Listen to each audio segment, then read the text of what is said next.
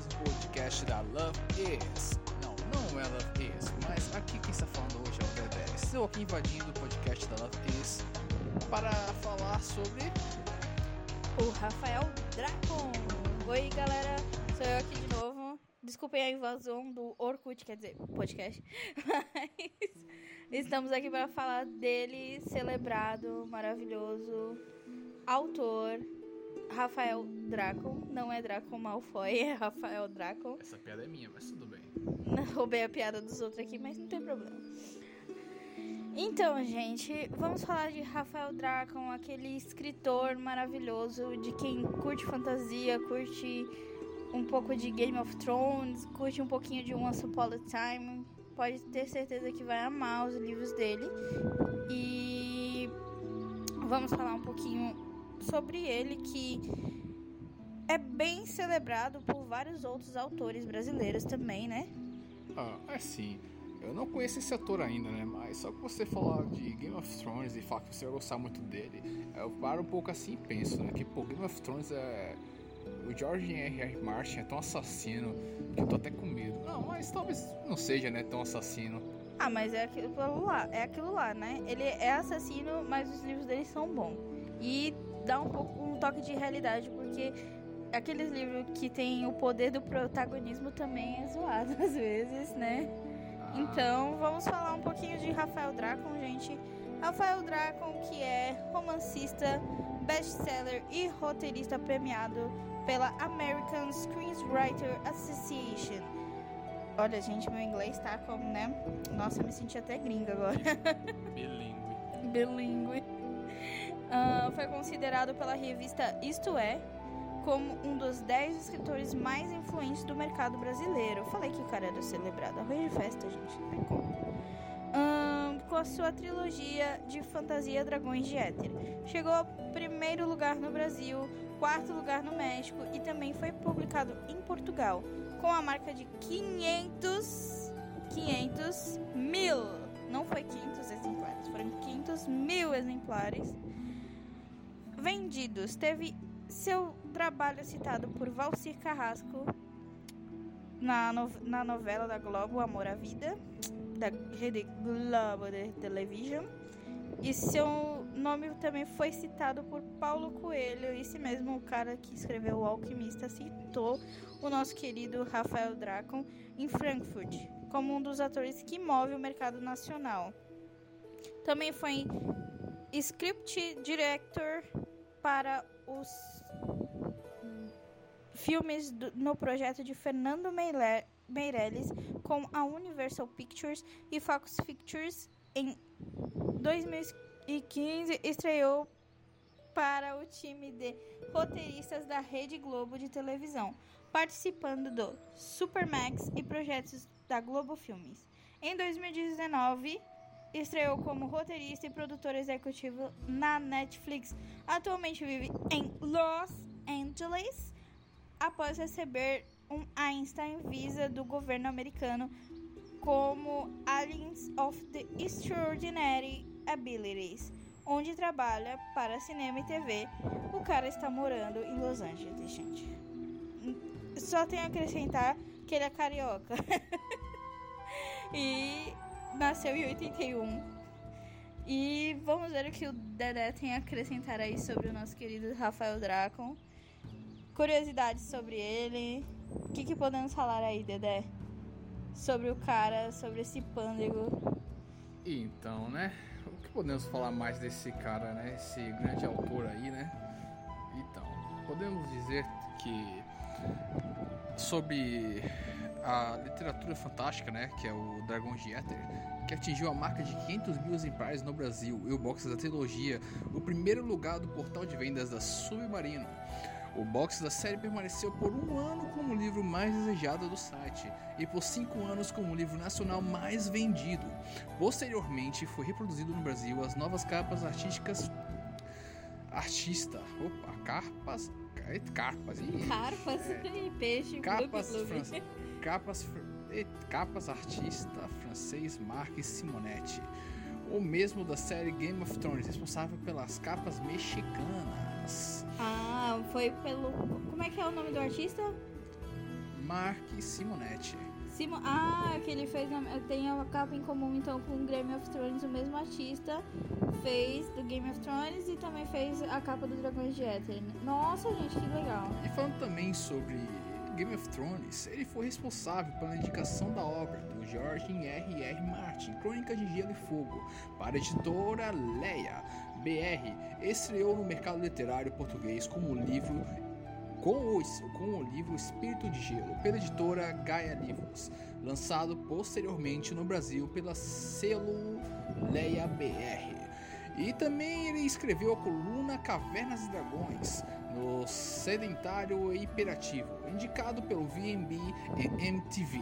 Com mais de 2 milhões de acessos únicos por mês, e se tornou membro da maior podcast do, sobre cinema da internet brasileira, o Rapadura Cast.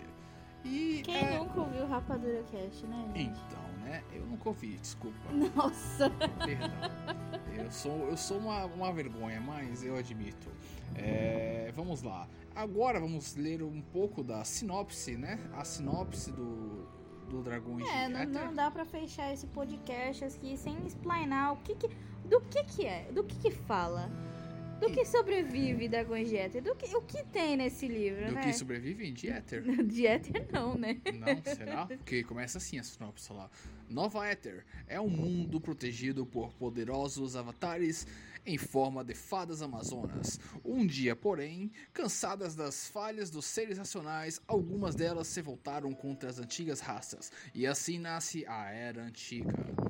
Uau. Me lembrou um pouquinho de American, Go- American Gods, sabe? É, Porque né? tem os- Bem épico, né? O início aí. é, é porque tem os deuses antigos, deuses novos, nada a ver, eu sei, mas é que veio na minha cabeça isso agora, né? Enfim. Então, gente, aí continuando a sinopse, aí todos os nosso, a nossa fonte aqui sobre Rafael Dracon, sobre os dragões de Éter, tá no site oficial dele do rafaeldracon.com. Se você tá curioso, quiser acompanhar junto com o podcast, pode estar abrindo lá a página. Bem no final da primeira da primeira aba tem a sinopse do Dragões de Éter, que vou continuando aqui, né, gente? Aí diz: Hoje, Aslan, o maior dos reinos, mantém Anísio Benford como rei dos reis e vive sua aguardada era nova por cinco anos. Coisas estranhas, contudo, parece que jamais deixarão de acontecer. Um cavaleiro banido e odiado por todos, por todas as ordens de cavalaria, e um dos criminosos mais procurados do mundo está próximo do encontro com a Virgem de Trigger, a mesma que acreditam destinada a gerar o novo Merlin. Dois irmãos precisam lidar com os últimos requis- re- requisitos de seus antigos laços de magia negra das sequelas da antiga Arapuca, de uma bruxa canibal, a, a dívidas estabelecidas com entidades de morte. O novo capitão da lendária Jolly Rogers, o mesmo que encontrou a lendária, o lendário Grande Tesouro, resolve navegar ao Oriente para vendê-lo a sultões sem imaginar as calamidades que está iniciando no ato. A sobrevivente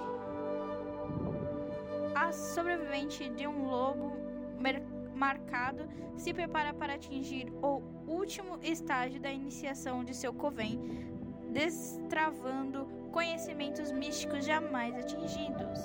O último príncipe de Arzalon, isolado ao longo de cinco anos, no Nunca. nunca decide Então, peraí, nunca é um lugar? exatamente. Tipo, terra do nunca?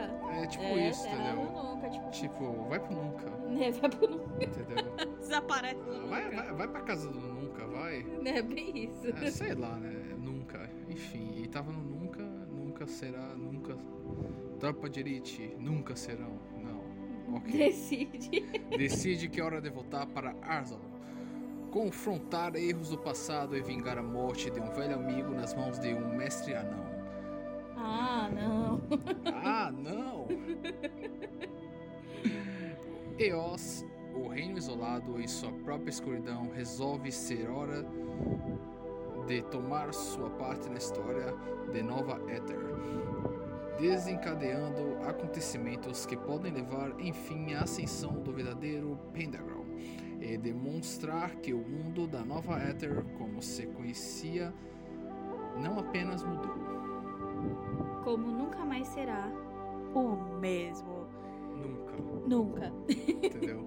Enfim, gente, essa daí foi a sinopse do- da série de livros Dragões de Éter, que, assim, são uma série de quatro livros, é, cujo o primeiro é o Dragões de Éter, Caçadores de Bruxa, o segundo, Dragões de Éter, Corações da Neve, o terceiro, Dragões de Éter, Ciclos de Chuva, e o quarto e res- mais recente volume já lançado, que é Dragões de Éter Estandartes de Névoa. Todos eles estão aqui com um box, né? De 10 anos, cujo autor colocou uma nota bem bonitinha, assim, para todos os leitores, né? No site dele, falando: E o sonho se tornou real. Há 10 anos eu imagino como seria a sensação de fazer esse post. Quando a primeira linha E um lobo lhe devorou a vovó. Foi escrito: Eu sonhava em conquistar leitores, dividir histórias, viver da escrita, mas a coisa foi além. Ao longo desse tempo, Dragões de Éter conquistou um fandom suficiente para não apenas me fazer viver disso, mas até mesmo trazer essa série até aqui, 13 anos depois do lançamento do primeiro livro. E é graças a cada um desses leitores tão queridos que hoje eu tenho o privilégio de lhes apresentar finalmente o último livro, Dragões de Éter, Estandartes da Névoa. E exclamação, exclamação, exclamação, exclamação. Fãs de Dragões de Éter, me perdoem porque eu li a primeira frase do livro errado. A primeira frase do livro é: Um lobo lhe devorou a avó. Ponto. Enfim, pessoal, terminando aqui mais um podcast com meu amigo aqui e amorzinho, meu namorado, Dedé. Vamos se despedir aí, Dedé, do pessoal. Falou, galera. Até uma próxima, talvez, talvez não, que talvez depois de hoje ela não deixe mais eu gravar com ela, né? Mas assim, é, o futuro não sabemos. Então, como estamos falando de literatura BR, né? Eu mesmo, particularmente, não sou muito apto da literatura BR, né? É, às vezes damos preferências para literatura estrangeira e deixamos de valorizar esses grandes a- autores que temos, né? Com grandes histórias, incríveis histórias que nos levam a mundos de fantasia e várias aventuras. Então, vamos lá, né? Vamos dar mais valor para nossos autores e começar a ler um pouquinho mais, né? Porque com certeza eles escrevem com muito carinho e, e é realmente escreve pensando em nós, nós leitores. Né? Eu que já tentei escrever, eu também já eu, eu, eu escrevi assim, né? eu escrevia pensando, né? Caramba, espero que quem esteja lendo goste, né? Tanto quanto eu que estou escrevendo. Então é isso, né? É uma troca muito bonita, né? Escritor, autor, é, é muito bom isso. Vamos dar uma, mais oportunidades ainda para o nosso cenário brasileiro de li- literatura. E é isso aí, galera. Até a próxima. Tchau, pessoal. Até o próximo podcast. Love e